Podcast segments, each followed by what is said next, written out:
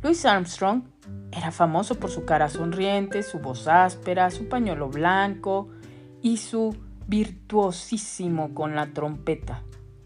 No obstante, su niñez se caracterizó por el sufrimiento y las necesidades. Su padre lo abandonó cuando era bebé y con solo 12 años lo mandaron a un reformatorio.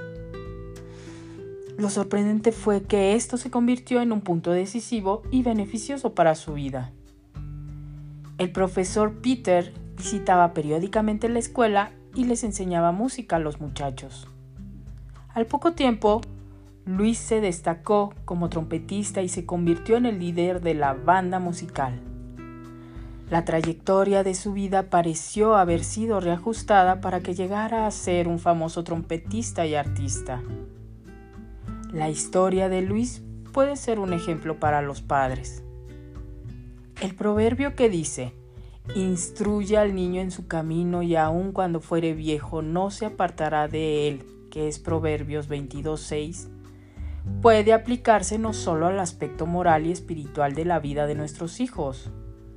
También deberíamos darnos cuenta de que los talentos de un niño a menudo determinarán las áreas que les resultarán más interesantes. En el caso de Luis, una pequeña capacitación musical dio como resultado a un trompetista muy virtuoso. A medida que les enseñamos con amor a nuestros hijos, deberíamos fomentar sus capacidades y preferencias para llegar a convertirse en aquello que el Creador planeó para sus vidas.